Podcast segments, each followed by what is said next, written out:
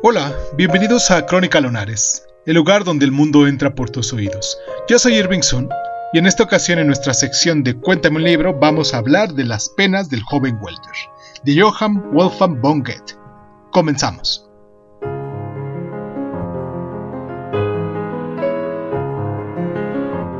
Las penas del joven Welter, la novela que dio fama internacional a Goethe, cuenta la historia de un joven aquejado de una dosis más bien extrema de la sensibilidad del siglo XVIII,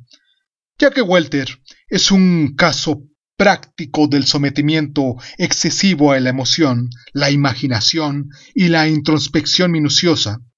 y enviado por negocios familiares a la población ficticia de Walheim, nuestro héroe conoce a Lotze y se enamora de, de inmediato de ella. Esta atractiva joven, sin embargo, está comprometida con otro,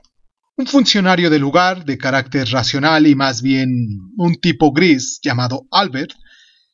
y este triángulo amoroso, una vez establecido, coloca a Walter en un callejón sin salida, y la imposibilidad de encontrar una solución feliz le llevará a quitarse la vida. Una parte de la intriga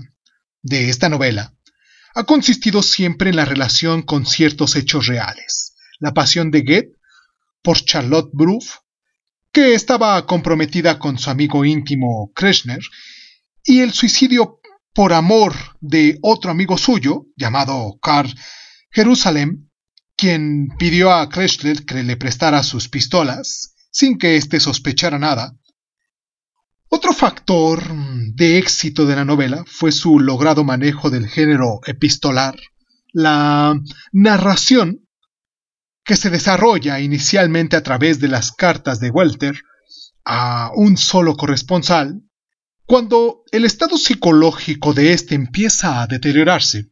interviene un editor ficticio, y la última parte de la novela consiste en su edición de los borradores y de las notas de Welter. La novela tocó una cuerda muy sensible en la época, y su publicación dio lugar a lo que podría llamarse una Weltermanía por los supuestos Welters que llevaban su chaqueta azul característica y su chaleco amarillo. Incluso hubo una agua de colonia llamada Welter